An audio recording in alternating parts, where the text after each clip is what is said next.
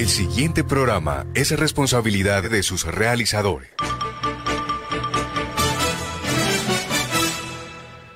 A las 5 de la tarde, las principales noticias del día alcanzaron su desarrollo. A las 5 de la tarde, el entretenimiento se hace más necesario. A las 5 de la tarde, podemos reunirnos todos y producir para ustedes. Cae la tarde. Cae la tarde. La manera diferente de hacer radio. Cae la tarde. Por Radio Ya.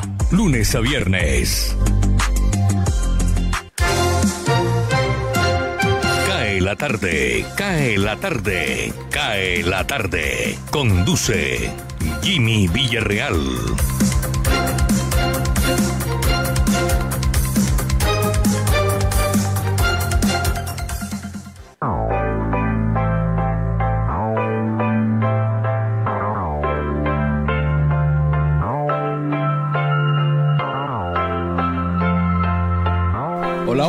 ¿Cómo están ustedes? Esperamos que bien, nosotros dispuestos a acompañarles a partir de este momento.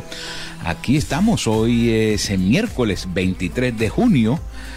Vamos a ver las efemérides de hoy, un día como hoy, qué ocurrió en el mundo, para compartir con nuestros oyentes a través de www.radioya.co, la consentida y los 1430 de su radio. En el año de 1968, Christopher Latham recibe la patente de la primera máquina de escribir en el mundo. En el año de 1894, un día como hoy, la fundación del Comité Olímpico Internacional se formalizó en París. En el año de 1902, Albert Einstein ingresa como funcionario en la Oficina Confederal de Patentes en Berna, en Suiza. En el año de 1937, un día como hoy, Italia y Alemania abandonan el Comité de No Intervención en el contexto de la Guerra Civil Española. En el año de 1961 entró en vigor el Tratado Antártico. Y en el año 2003, la Organización Mundial de la Salud anuncia que Hong Kong ha controlado la epidemia de síndrome respiratorio agudo llamado el SARC, que fue el preámbulo de lo que hoy estamos viviendo y que se llama eh, coronavirus. Vamos a ver quién nació un día como hoy, un 23 de junio, en el año de 1912. Alan Turing, científico británico. En el año 1939, Álvaro Pombo, un escritor español. Vamos a ver aquí quién encuentro que sea conocido. Ah, Zinedine Zidane, futbolista y entrenador francés, nació un día como hoy en el año de 1972. Vamos con la frase del día, frases de motivación que siempre tenemos en nuestro programa. El único modo de hacer un gran trabajo es amar lo que haces, lo dijo Steve Jobs muy recientemente. El único modo de hacer un gran trabajo es amar lo que haces. Ya estamos listos, todo nuestro equipo de trabajo está dispuesto a entregar las informaciones, las secciones, las noticias. Tenemos el respaldo, lógicamente, de todas las cadenas internacionales. Detrás de nosotros, Voz de América, Radio Francia Internacional, Deutsche Welle de Alemania, está Radio China Internacional, la sala de satélites en pleno. Pero antes voy a colocar el tema del día. Aprovechando que estoy aquí en Cartagena, he visto cómo los turistas preguntan en los diferentes sitios cuál es el plato típico colombiano. Y hay algunos que le dicen los frijoles, otros recomiendan platos de mar, dependiendo del restaurante. Por eso me pregunta hoy cuál es el plato colombiano que podría triunfar en el mundo. Pueden escribirnos a través de nuestra cuenta de WhatsApp 319-355-5785. Arrancamos en Cae la tarde, aquí en Radio Ya. Cae la tarde, radio para compartir un café.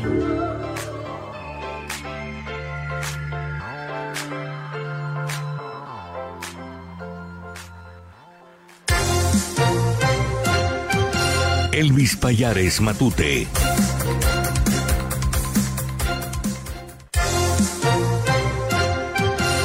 Buenas tardes. Atención. El presidente de la Central Unitaria de Trabajadores CUT, Francisco Maltés, tildó de irresponsables las afirmaciones del presidente Iván Duque, quien dijo que el aumento desbordado de contagios de COVID-19 obedece a las manifestaciones que se registraron en el país durante las últimas semanas. El dirigente sindical señaló que no hay evidencia científica que demuestre esa teoría, que lo que busca es estigmatizar las marchas. Las expresiones del presidente Duque son irresponsables. No hay ninguna evidencia científica de que las manifestaciones sean un elemento propulsor del contagio. Creo que el presidente pretende estigmatizar la protesta social cuando él es el único responsable de la salud pública, dijo. En ese sentido, Francisco Maltés señaló que el gobierno es el único culpable de la disparada de contagios de COVID-19 tras abrir la economía en un 100% en pleno pico de contagios, además de expedir una circular en la que se ordena a todos los empleados públicos retomar sus labores presenciales. Barranquilla.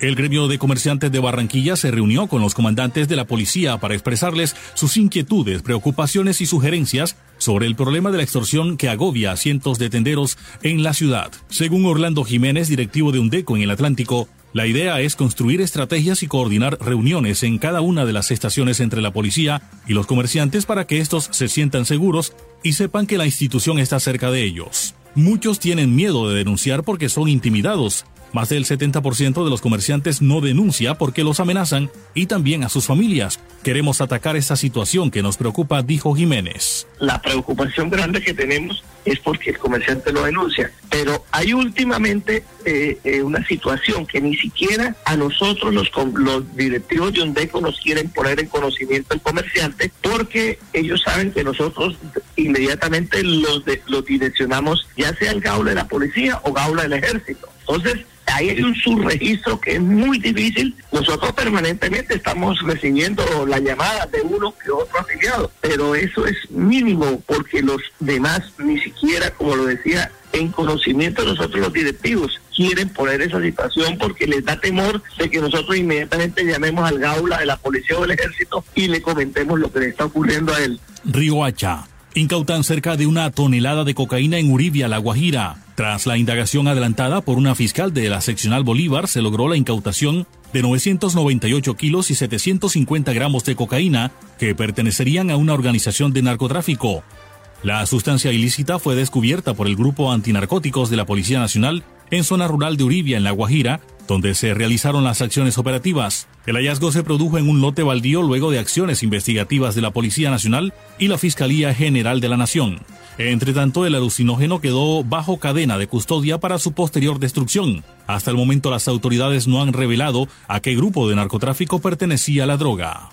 Barranquilla. Hasta las 3 de la mañana fue ampliado el horario de funcionamiento de bares y billares en la ciudad, enmarcado en el plan de reactivación económica. La secretaria de Gobierno del Distrito de Barranquilla, Jennifer Villarreal, dijo que el objetivo es activar la economía de una manera normal, pero con los cuidados correspondientes. Indicó que todos los sectores económicos están abiertos y deben atender las indicaciones en horarios y mantener medidas de bioseguridad dentro de las actividades que se vayan a realizar. Bueno, hay unas situaciones que se presentan que tenemos no cumplimos con los espacios de distanciamiento que debemos tener entre mesas, eh, a veces dejamos ingresar, no podemos dejar ingresar a una persona con sin el, sin el tapaboca dentro de la ciudad, es obligatorio el uso del tapaboca para movilizarse. Eh, entonces lo que estamos tratando y revisando con las autoridades en cada una de las visitas es evitar situaciones que puedan generar eh, em, contagios en, en, estos tipos de establecimientos. Cuando tú asistes a un establecimiento de comercio, tú compartes con un grupo de personas, pero tú no tienes por qué compartir con todo el escenario y entonces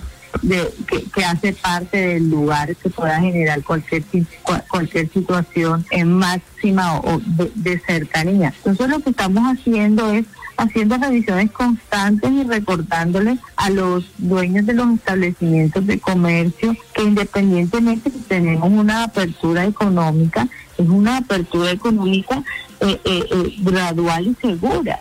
Yeberlín Arcón Iglesias, el falso médico que se encontraba vinculado a la S Hospital de Polo Nuevo, estaba a cargo del programa Hospital en tu casa, consistente en visitar y examinar a pacientes en sus propias viviendas. Este hecho es materia de preocupación en Polo Nuevo teniendo en cuenta que en desarrollo de las actividades, Arcón Iglesias recorría las calles, visitaba a los pacientes en sus casas y finalmente les entregaba recetas de medicamentos, lo cual, en concepto de los propios ciudadanos, no deja de ser un riesgo para quienes fueron atendidos por él. El propio Yeberlin Arcón Iglesias fue el encargado de presentar el programa Hospital en tu casa, escrito así en un video en la cuenta de Facebook de esa institución de salud.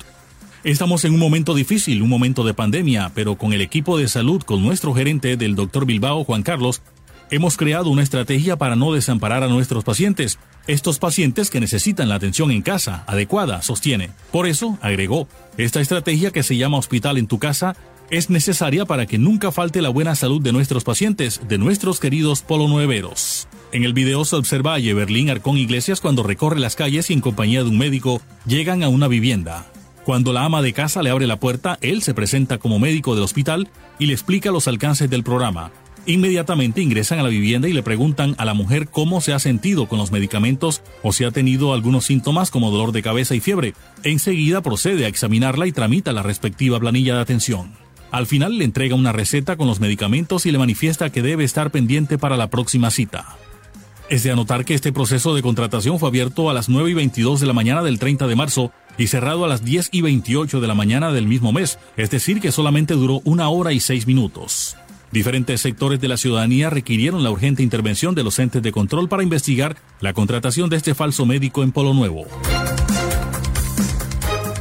Cae la tarde, cae la tarde, cae la tarde. La voz de América, noticias del mundo.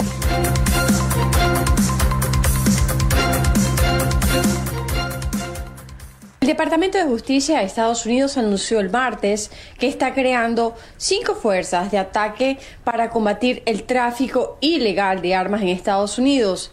Las fuerzas de ataque apuntarán a lo que el Departamento de Justicia llama importantes corredores de tráfico de armas, que incluyen la ciudad de Nueva York, Chicago, Los Ángeles, San Francisco y Washington. Esto con la esperanza de reducir los delitos violentos. El anuncio se produce cuando el presidente Joe Biden se prepara para referirse en un discurso el miércoles al aumento de tiroteos y otros delitos violentos en ciudades de todo el país. En otras noticias, el Consejo Permanente de la Organización de Estados Americanos, OEA, convocó a una sesión ordinaria que se realizará de forma virtual a las 10 de la mañana hora del este de Washington, donde estará presente la comisionada Antonia Urrejola Noguera, presidenta de la Comisión Interamericana de los Derechos Humanos, para hablar sobre la situación en Nicaragua, entre otros temas. Por otro lado, según la Oficina de Estadísticas Laborales de Estados Unidos, los precios de los alimentos aumentaron un promedio de 3.5% durante el último año. Los precios de la carne en la actualidad se encuentran entre los más altos registrados y no se espera que el costo de los alimentos baje pronto. Desde Washington, Sofía Pisani, Voz de América. Cae la tarde, radio para compartir un café. Cae la tarde. Radio Tranquila. Jorge Pérez Castro.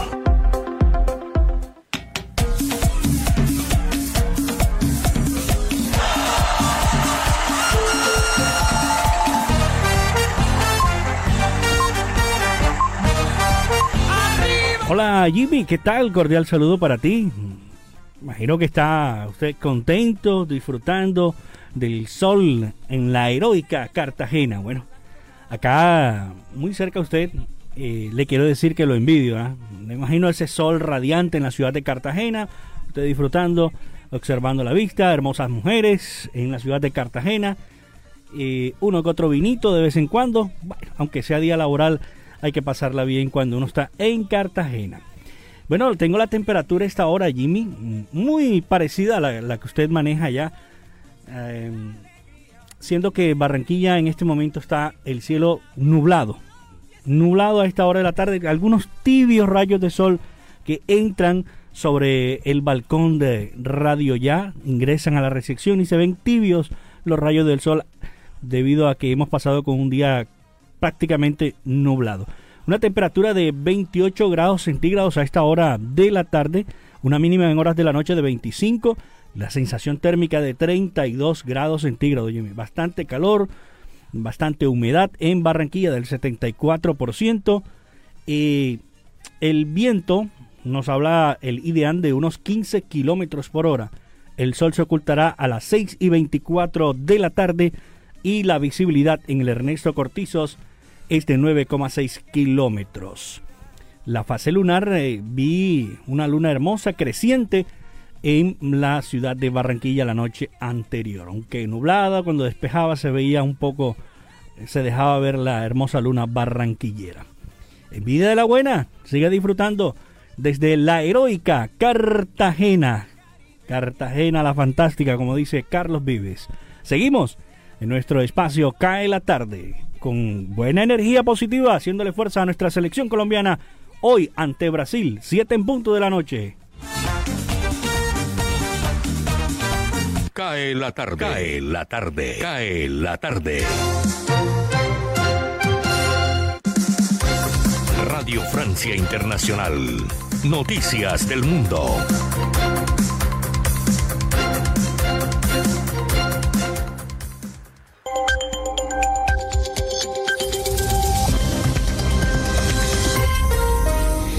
Hola a todos, bienvenidos a Radio Francia Internacional. A continuación, con Pilar Pérez a cargo de la realización técnica. Para comenzar, un rápido resumen de la información internacional de este miércoles 23 de junio. Carmele Gallubo. El gobierno de Hungría, irritado por la oleada de críticas que ha suscitado su nueva ley que prohíbe la evocación de la homosexualidad en los programas escolares. Es una vergüenza, ha dicho el Ejecutivo húngaro, ante las declaraciones de varias capitales europeas como París y Berlín, que ya condenaron esa ley. Budapest retomaba así los mismos términos que había utilizado la presidenta de la Comisión Europea para significar su rechazo a la nueva legislación húngara. Úrsula von der la ley húngara es una vergüenza. Esta ley instaura una discriminación basada en la orientación sexual y va en contra de los valores de la Unión Europea. Se trata de dignidad humana, de igualdad. Usaré todos los poderes de la Comisión para garantizar los derechos de los ciudadanos europeos allá donde estén y donde vivan. Y la controversia alcanza el mundo deportivo, así el gobierno francés declaró lamentar profundamente que la UEFA haya rechazado que los colores del arco iris, símbolo de la comunidad LGTB, iluminen esta noche el estadio de Múnich, donde se disputará el partido de la Eurocopa que enfrenta a Alemania y Hungría.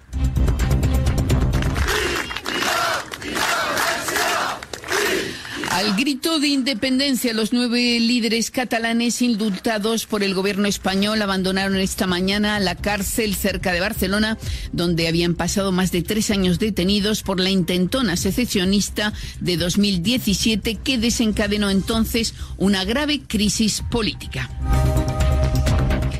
El Departamento de Estado de Estados Unidos ha calificado las elecciones en Perú de libres, justas, accesibles y pacíficas, una declaración que constituye un revés para la candidata derechista Keiko Fujimori, quien ha multiplicado las denuncias por posibles fraudes en la elección presidencial del pasado día 6.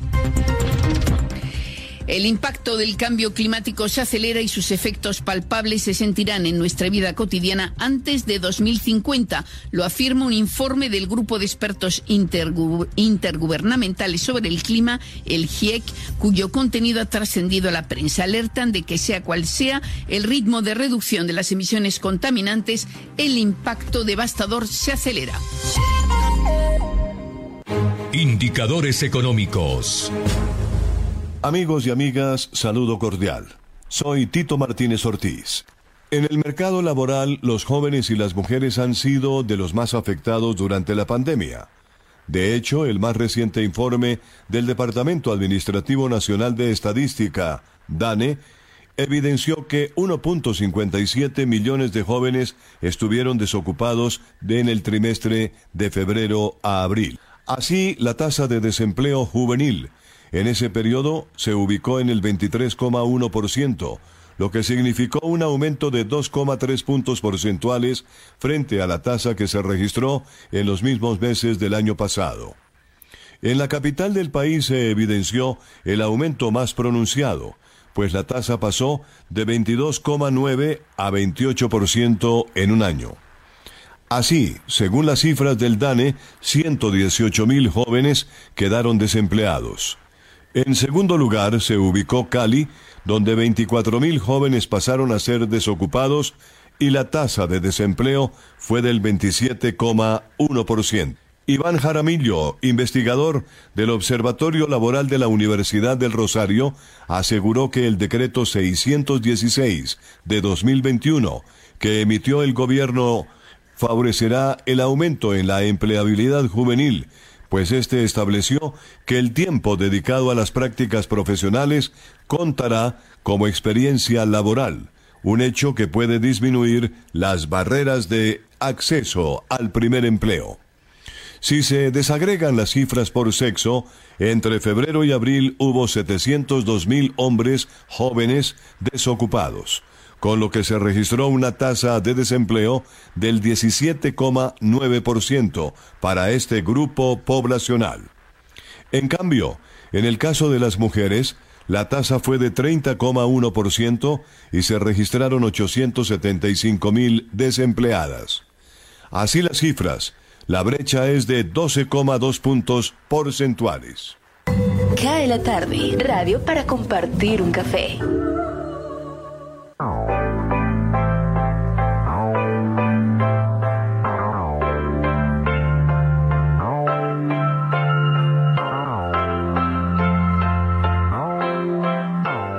Arrancamos en cada tarde a esta hora en Radio Ya y echamos un vistazo a nuestra cuenta de WhatsApp. Me escribe Diego y dice, ustedes hablando de delicias colombianas y resulta que para mí el plato internacional que se debe promocionar en todo el mundo es la arepa en sus diferentes versiones. Me escribe Ángel Gutiérrez. Eh, queridos amigos, eh, yo soy venezolano y no cambio la arepa venezolana por ningún otro plato en el mundo y donde voy trato de posicionarla. La arepa venezolana es deliciosa, pero estamos hablando de platos colombianos que podrían eh, triunfar en el mundo. Eh, Andrés Sosejo dice, algunos platos eh, en otras culturas son mal vistos por su alto contenido en grasa y carbohidrato y de eso está llena la cocina colombiana, como es el caso de la empanada. Alexander León, sin lugar a dudas el ajíaco santafereño tiene todo para triunfar desde Nepal hasta la Patagonia. Siga escribiéndonos a nuestra cuenta de WhatsApp y comparta con nosotros ¿Cuál es el plato colombiano que usted considera podría triunfar en el mundo? Avanzamos en Cae la tarde. Cae la tarde, Radio Blada, para regresar a casa. Deportes. Deportes. Hola Jimmy, ¿qué tal? Muy buenas tardes para todos los oyentes de Radio Ya a esta hora. En pocas horas, el seleccionado de fútbol de Colombia estará enfrentando a su similar de Brasil en el Estadio Nilson Santos de Río de Janeiro a partir de las 7 de la noche. Este será el cuarto y último partido de los colombianos en esta primera ronda por el Grupo B de la Copa América, que a propósito ha sido conformado los 10 equipos en dos grupos de A5 cada uno. Colombia que viene de perder frente a Perú es segundo del grupo con cuatro puntos luego de ganarle a Ecuador y empatar contra Venezuela. Brasil es primero en ese mismo grupo con seis puntos. Solo ha jugado dos partidos de los cuatro a disputar en esta fase y se encuentra invicta su valla. Un reto muy difícil para el equipo colombiano dada la fortaleza de este equipo brasileño que ha mostrado un equilibrio notorio en sus diferentes líneas. Sin goles en contra, además es el único goleador del torneo hasta el momento con siete anotaciones en donde se destacan los atacantes Richarlison, Gabriel Jesús y Neymar Jr. Colombia, por su parte, no ha presentado una nómina definitiva que nos asegure hasta ahora quiénes serán los titulares inicialistas.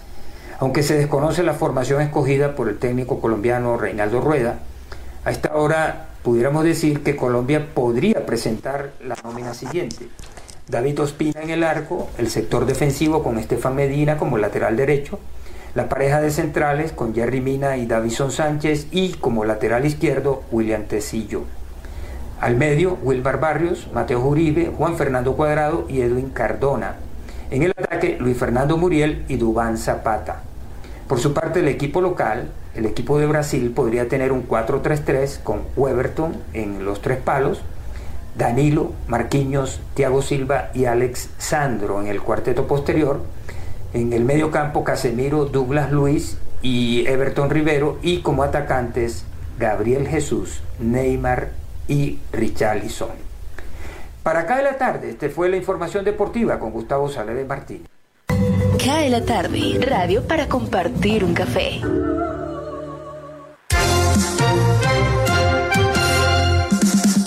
Cae la tarde, cae la tarde, cae la tarde. Señal internacional, Deutsche Welle, desde Alemania.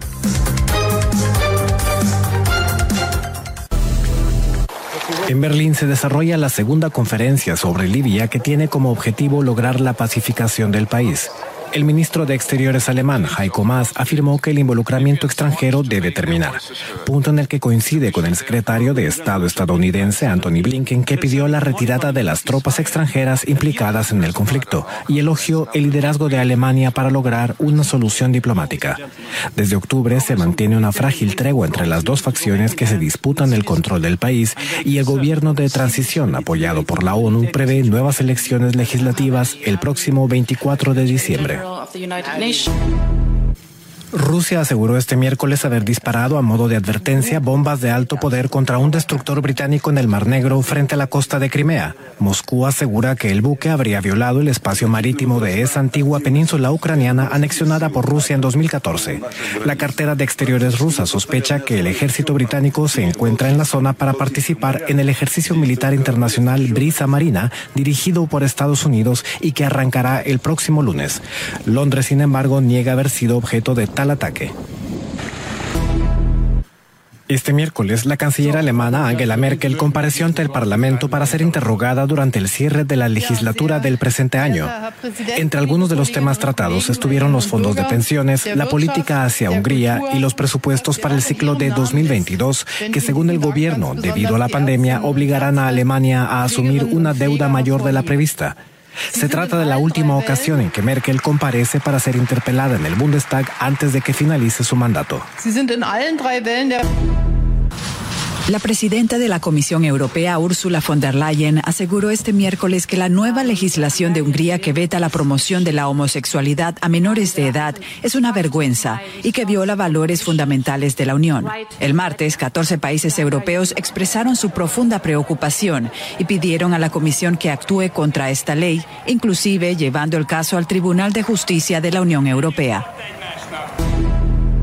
Estados Unidos exigió el martes la liberación inmediata de los líderes opositores en Nicaragua encarcelados en las últimas semanas. También la alta comisionada de las Naciones Unidas para los Derechos Humanos, Michelle Bachelet, denunció ante el Consejo de Derechos Humanos de la ONU la situación. A cinco meses de las elecciones presidenciales, 19 opositores han sido detenidos. Cinco de ellos son precandidatos en los comicios. Varios periodistas y un excomandante de la revolución sandinista se han exiliado. Cae la tarde, radio para compartir un café. Yo, man. Yo. Open up, man. Yo, what you want, man? My girl just caught me. You made her catch you? I don't know how I let this happen. Who? The girl next door, you know? I don't know what to do. Bueno, hacemos una pausa, nos tomamos una tacita de café, vamos al break y ya continuamos en Cae la tarde a través de Radio Ya en simultánea por www.radioya.co. Oh,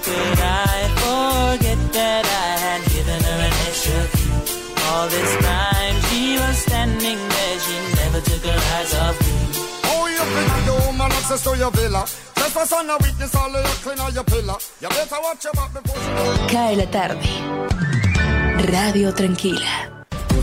Desde el primero de julio, Radio Ya, radio hablada para el Caribe colombiano.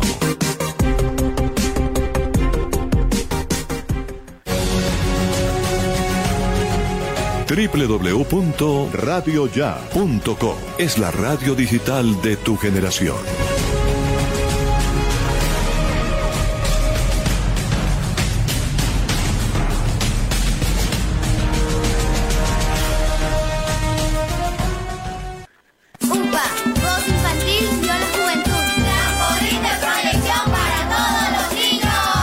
La Unidad Porteña de Aprendizaje UPA, formalización del proceso Voz Infantil o la Juventud en Puerto Colombia, es una institución educativa con énfasis en comunicación y orientada por una filosofía mariana carmelita. Contamos con capilla, emisora virtual y el único observatorio astronómico de la región Caribe. Para mayores informes, comuníquese al teléfono 309-9312 o al 318-3037-246. La Unidad Porteña de Aprendizaje UPA está ubicada en la calle 4A, número 1328, en Puerto Colombia. Unidad Porteña de Aprendizaje UPA, un proyecto de amor.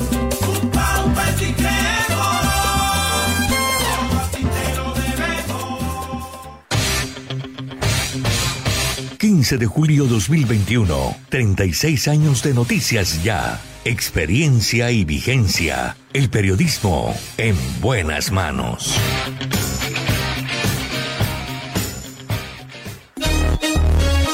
Llegó la tienda express, el más espectacular programa de fidelidad para tenderos y consumidor final. La tienda express, módulo de mercadeo y radio promocional multimarcas que se comunica con los tenderos a través de la radio y visita las tiendas sembrando su producto. La tienda express, 20 años diseñando estrategias exitosas con las mejores marcas del país. La tienda express, mayores informes al 315 545 3545.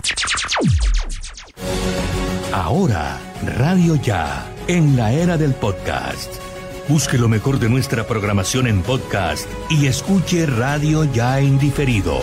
Nos encuentra en todas las plataformas de podcast totalmente gratis, como Radio Ya. Cae la tarde, Radio Blada, para regresar a casa. Cae la tarde, cae la tarde, cae la tarde. Gustavo Álvarez Gardiazabal, la crónica del día.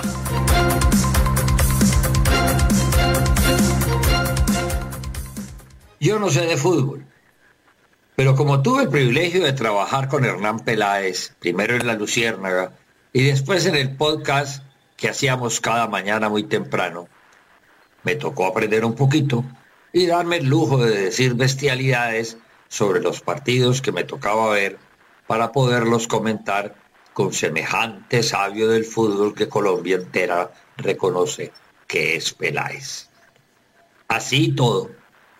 Cuando se fundó Cortuluá, compré una acción como tantos miles de tulueños. Y cuando llegué a ser alcalde, una y otra vez, comencé a ir a los partidos a pujar para que pudiera ingresar a la primera división.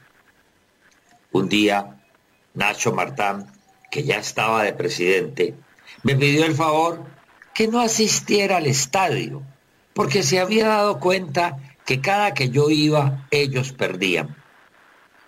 Es decir, que era el morrocó del equipo.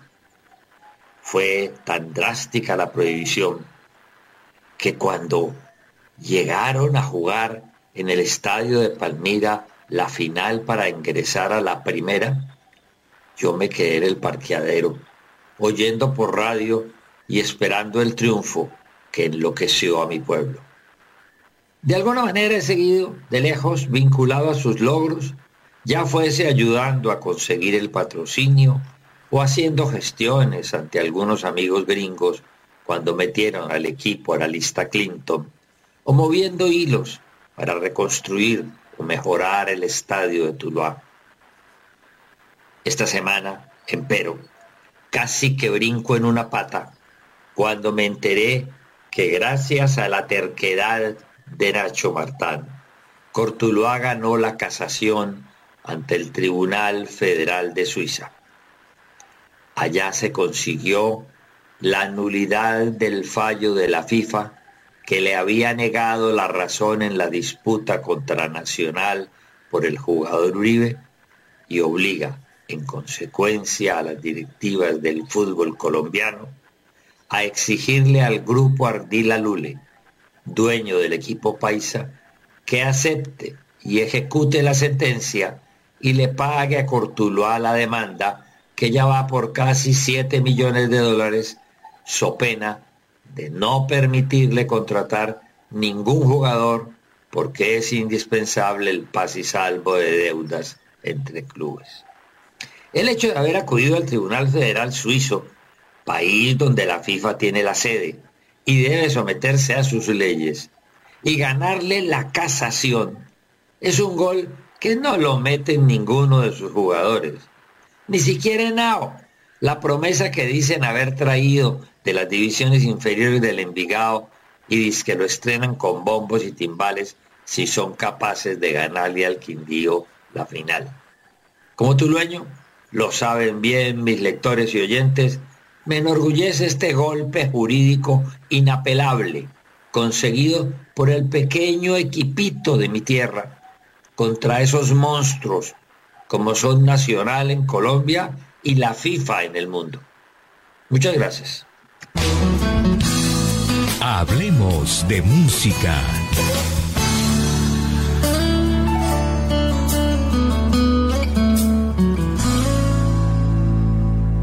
Desde Londonderry, New Hampshire, Unión Americana, les saluda Edgar Hoffman.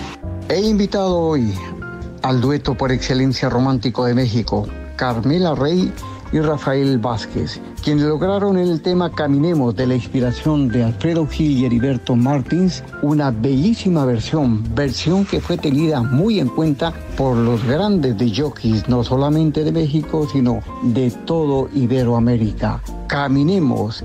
En este tema también interviene la rondalla de México. Caminemos a la manera de Carmela Rey y Rafael Vázquez tal vez nos veremos después. No, ya no debo pensar que te amé.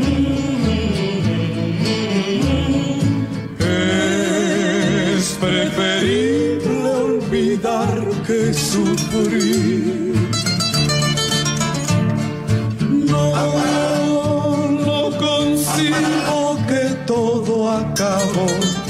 Que este sueño de amor terminó, que la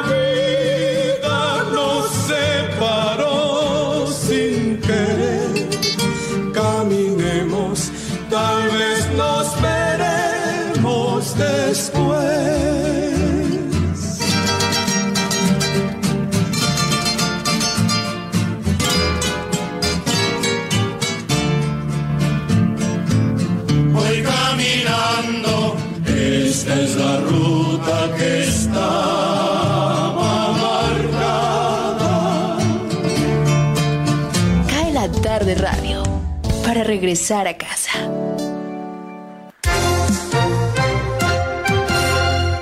Cae la tarde, cae la tarde, cae la tarde. Desde el otro lado del planeta, Radio China Internacional.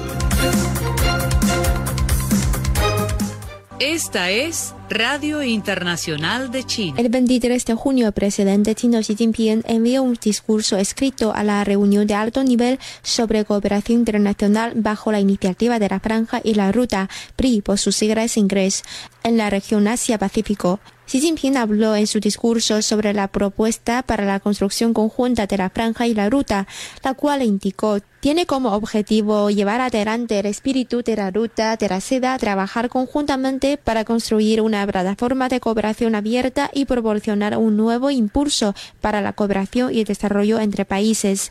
El mandatario explicó que en los últimos ocho años, 140 países han firmado acuerdos de cooperación con China para construir conjuntamente la franja y la ruta. Observó que el número de socios crece cada vez más. Xi Jinping recordó que de cara a la pandemia, los países extendieron ayuda para superar las dificultades conjuntamente y para promover el avance continuo de la construcción conjunta de la franja y la ruta.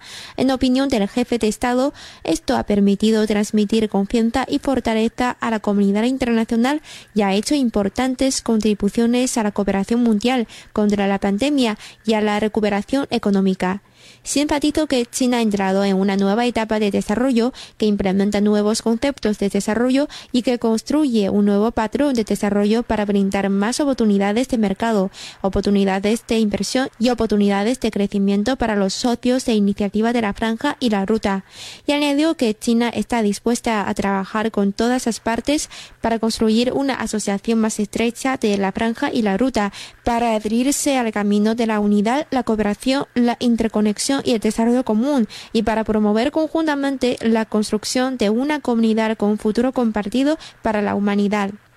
El presidente chino Xi Jinping conversó con los tres astronautas que están estacionados en el módulo central de la Estación Espacial del país, Tianhe, este miércoles por la mañana. Xi, también secretario general del Comité Central del Partido Comunista de China, PCCH, y presidente de la Comisión Militar Central, sostuvo la conversación en el Centro de Control Aeroespacial de Beijing con Nie Haisheng, Liu Boming y Tang Hongbo, quienes son la tripulación de la nave espacial Shenzhou 12 enviado al espacio el 17 El presidente chino Xi Jinping envió el martes un mensaje de condolencia a su homólogo de Zambia, Edgar Lungu, por el fallecimiento del exmandatario del país africano, Kenneth Kauda. El consejero de Estado y ministro de Relaciones Exteriores de China, Wang Yi, sostuvo este martes una conversación por vídeo con la ministra de Relaciones Exteriores de Nueva Zelanda, Nanaya Mahuta, en la que pidió promover la cooperación en desarrollo de alta calidad. Wang dijo que China otorga gran importancia a sus relaciones con Nueva Zelanda y que para ahora la confianza mutua que se ha establecido entre los dos países. Las dos partes deben hacer un buen uso del acuerdo de libre comercio actualizado entre China y Nueva Zelanda, acelerar las conversaciones sobre el plan de cooperación detallado acerca de la iniciativa de la franja y la ruta, así como su implementación y promover el desarrollo de alta calidad de la cooperación bilateral. Mahuta expresó felicitaciones por el centenario de la fundación del Partido Comunista de China, PCCH, y elogió los logros de China en reducción de la pobreza, desarrollo sostenible y respuesta a la pandemia de COVID-19.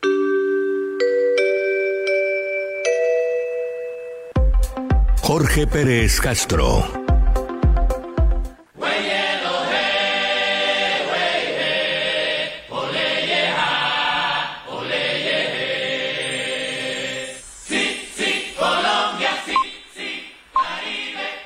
Cinco de la tarde, 42 minutos, 5.42 minutos.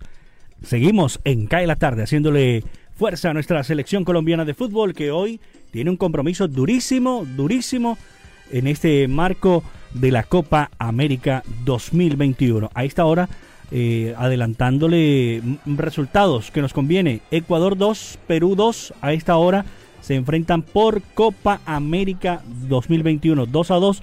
Hasta ahora, marcador favorable para Colombia, dependiendo de cómo eh, Colombia salga a jugar esta noche ante Brasil. Un empate sería lo mínimo que pudiéramos conseguir para mi concepto. Bueno, tenemos ya el boletín oficial del el Ministerio de Salud del tema del COVID-19. Mucha, muchísima atención. en total, en Colombia ha registrado el Ministerio de Salud 29.995 nuevos casos de coronavirus en las últimas horas. 645 personas perdieron la vida a consecuencias del COVID-19. Eh, 26.497 sube la cifra de recuperados. Queremos que siga subiendo esa cifra de recuperados en Colombia. Queremos más recuperados, menos fallecidos en nuestro país. Desglosando el tema de por ciudades, Bogotá registra hoy 9.353, Antioquia 3.987, Departamento del Valle 2.596 y Cundinamarca 2.113. Los departamentos de la costa y ciudades, Córdoba 852, la ciudad de Cartagena, ojo Jimmy, 691 nuevos casos en las últimas horas en Cartagena. En el departamento del Cesar 623, en nuestra ciudad de Barranquilla se registraron 494 casos, 494 nuevos casos. En Sucre 456, en el departamento de Bolívar 296 casos, en Atlántico, 221 nuevos casos. La ciudad de Santa Marta, 214. El departamento de La Guajira, 184 casos. Y el departamento del Magdalena, 159 casos. San Andrés, apenas 3 nuevos casos. Vea usted, la ciudad de el archipiélago de San Andrés. Como ya les decía, Barranquilla registra hoy 494 nuevos casos y el departamento 221. 10 personas perdieron la vida en las últimas horas en Barranquilla a consecuencias del COVID-19. Dos en Barranquilla, tres en Soledad, dos en Baranoa, uno en Campo de la Cruz, Santa Lucía y el municipio de Galapa. Triste noticia. Un abrazo solidario para esas familias que pierden seres queridos por esta terrible, terrible enfermedad del COVID-19. La recomendación que siempre le entregamos, cuiden, cuídense, protéjanse, el virus no se ha ido. Don Jimmy, le veo a usted contentísimo en la ciudad de Cartagena, disfrutando de buena música, señor. Adelante. Yo, open up, man. Yo, what you want, man? My girl just caught me. You made her catch you? I don't know how I let this happen. But who? The girl next door, you know? I don't know. Continúo al aire en Radio Ya, presentando Cae la Tarde y compartiendo con nuestros oyentes a esta hora sobre el tema del día. ¿Cuál es el plato típico colombiano que usted considera eh, puede triunfar en el mundo? Me escribe Sebastián Rodríguez y dice, el ajiaco sin arracacha y con mucha huasca bien preparado es el plato más rico del país. El ajiaco santandereño tiene eh, muchos, muchos seguidores. Claudio Polo, el pan de yuca, don Jimmy. Diego Carabalí, yo creo que un buen pastel de cerdo no lo reemplaza a nadie. Continuamos, cae la tarde, en Radio Ya, Radio Tranquila, para regresar a casa. Cae la tarde, radio para compartir un café. Deportes. Deportes. Deportes. Bueno, Jimmy, quiero contarle lo siguiente. Jason Steven Guzmán es un jugador de fútbol que nació en el municipio antioqueño de La Unión y fue formado como futbolista en el equipo Envigado Fútbol Club. Guzmán es un centrocampista ofensivo y debutó como jugador profesional en 2016, apenas teniendo 18 años. Esto ocurrió en un partido en el que el Envigado enfrentó por Copa Colombia a otro equipo en, en eh, Paisa, el Águilas Doradas. En 2019 marcó su primer gol como profesional en un partido en el que Envigado goleó al América de Cali cuatro goles por uno. Pero además de esto, es importante eh, conocer que su primer doblete como jugador profesional se lo marcó al equipo de Jaguares en un partido que se disputó en la ciudad de Montería en 2019. Después de esto, en otro partido como visitante, en el mes de septiembre del mismo año, en la ciudad de Bucaramanga, derrotó el Envigado a este equipo, el equipo Atlético Bucaramanga, y allí Jason anotó en tres ocasiones. Vale decir que este fue su primer triplete como jugador profesional. De este modo es que Jason inicia en ese año de 2019 su carrera como jugador importante y empieza a figurar no solo en Envigado, sino que demostrando su gran técnica y su gran calidad como jugador de fútbol, se ganó el reconocimiento como tal en el entorno del fútbol de Colombia. Lo anterior fue lo que determinó que Jason Guzmán eh, fuera pretendido por el Junior de Barranquilla. El pasado sábado nos enteramos, mediante la cuenta de Twitter de, oficial del Envigado, que era el Junior el nuevo dueño del 50% de los derechos deportivos de este jugador joven. Lo que ocurre es que el lunes nos enteramos que ese digamos que ese pedido, esa solicitud del Junior de Barranquilla de pronto no pudiera llevarse a cabo, en razón a que el jugador más bien pretendía jugar para Atlético Nacional por el motivo de que es hincha de ese equipo y aparte eh, no necesitaría movilizarse de la ciudad de Medellín a Barranquilla. Nosotros creemos que tanto el Junior como la afición deberán entender que aunque tenga los derechos legales el equipo eh, barranquillero, pues definitivamente hay que aceptar y respetar la decisión del jugador.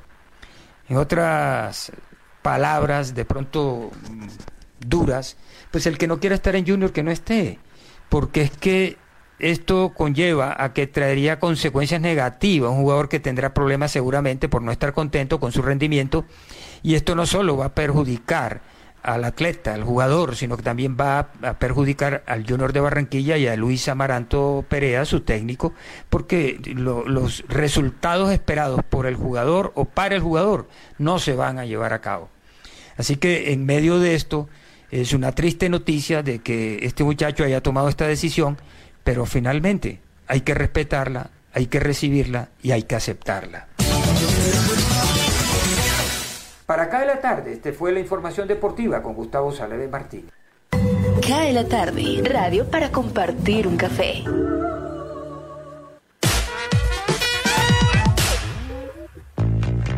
El miércoles, más de 200 artistas, incluidos Radiohead y el baterista de Pink Floyd, Nick Mason, respaldaron una campaña en la que solicitan al gobierno británico que reduzca los costos y la burocracia para facilitar las giras por Europa. Brexit la salida de Gran Bretaña del bloque europeo, completada en diciembre pasado, puso fin a la libertad de movimiento de los británicos y de los ciudadanos de la Unión Europea en sus respectivos territorios. Los músicos británicos que quieran tocar en Europa ahora enfrentan trámites y costos adicionales burocráticos. La campaña organizada por el organismo comercial Coalición de Artistas Destacados, también pide libertades recíprocas para los artistas europeos cuando vayan a actuar en Gran Bretaña.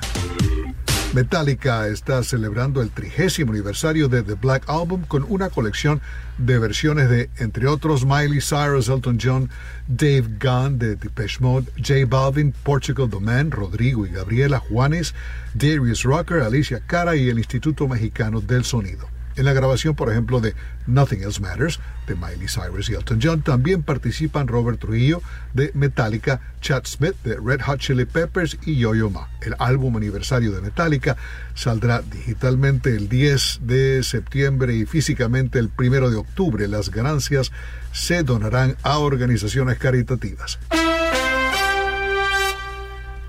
Y ahora nos vamos a 1984. El cantante y compositor John Waite debuta con Missing You, tema que llegó al primer lugar de la Hot 100, desplazando a What's Love Got to Do With It de Tina Turner. Missing You también se ubicó en el número uno de la lista de sencillos rock de la revista Billboard. Por cierto que Tina Turner hizo una versión de Missing You 12 años después. 1974, Roberta Flack estrena Feel Like Making Love, canción que llegó al número uno en las listas Hot 100, Rhythm and Blues y Adulto Contemporáneo.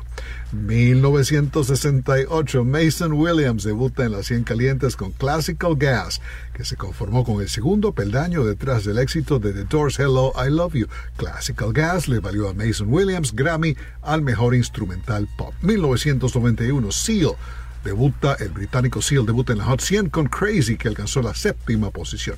Seal obtuvo Grammy por grabación del año, canción del año y mejor voz pop masculina, no por esa canción, sino por Kiss from a Rose de la película Batman Forever de 1995, tema que conquistó la cima en las 100 calientes. Y en 1979, The Knack debuta con My Sharona de su disco Get the Knack. Tanto el sencillo como el álbum alcanzaron el número uno de la Hot 100 y de la Billboard 200. Es todo por el momento. Alejandro Escalona, Voz de América.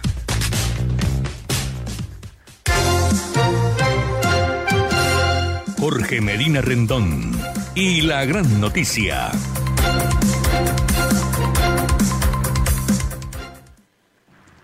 Aquí la gran noticia en cada tarde. Han llovido truenos, rayos y centellas ante la designación y posesión en las últimas horas de Tito Crisien, quien se desempeñaba como rector de la Universidad de la Costa en Barranquilla y hoy es el nuevo ministro de Ciencia, Tecnología e Innovación. La comunidad científica ha estado en contra del nombramiento por su relación con actividades de plagio durante la realización de trabajos académicos. Crisien se ha defendido, el presidente Duque reconfirmó su decisión al permitir que asumiera el cargo y le impuso la tarea de acelerar el fomento de la producción científica en el último año de su gobierno. Habrá que esperar el desenlace de la trama y si Crisien es capaz de hacer valer sus pergaminos que hasta ahora están estampados en los diplomas que muestra. Pero hay que reconocerle su aporte a la transformación de la universidad que heredó de su familia. Respecto de la pandemia, la devastadora pandemia por COVID-19, en Colombia tiene el registro ya de haber sobrepasado las 100.000 muertes y el récord de un día con más de 700 fallecimientos. La vacunación avanza en medio de la polémica de si la segunda dosis de Pfizer conviene a los 21 días o a las 12 semanas. Todo indica que no habría problemas si se prolonga el plazo de inoculación, pero la realidad es que la ciudadanía no puede descuidarse, hay que evitar relajaciones y podemos seguir abriéndonos, pero con la bioseguridad adecuada. En Barranquilla hay un leve repunte en el contagio, pero las autoridades extreman controles y aunque la reactivación está con la seguridad recomendada, repetimos, no hay que descuidar la protección. Para acá de la tarde, Jorge Medina Rendón con la gran noticia. Cae la tarde. Radio Tranquila. Noticias del espectáculo. Un 23 de junio del año de 1979 llega al número uno de listas en Estados Unidos el álbum Breakfast in America de la agrupación Supertramp. Se convierte en el disco más exitoso de la banda y logra varias canciones dentro del top 10, incluyendo The Logical Sun y Breakfast in America, entre otras. Ese mismo día, pero en el año de 1980, un año después, los Rolling Stones lanzaron su álbum llamado Emotional Rescue.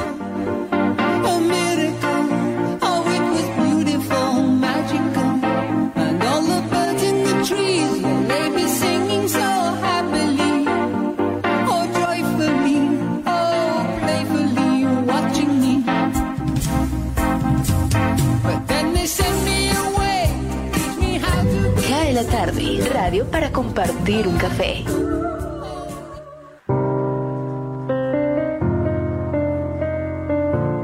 Bueno, hoy queremos desearle mucha suerte a nuestra selección Colombia. Tiene un difícil compromiso con el equipo de Brasil y luego del último resultado esperamos que los jugadores se hayan concientizado de que tienen puesta la camiseta nacional. Se nos agotó el tiempo. Volveremos eh, mañana a las 5 en punto a compartir con ustedes esta franja de radio hablada que siempre trata de entregar lo mejor de la información mucho entretenimiento, la mejor música y estar con ustedes a la hora del regreso a casa, como para compartir un café.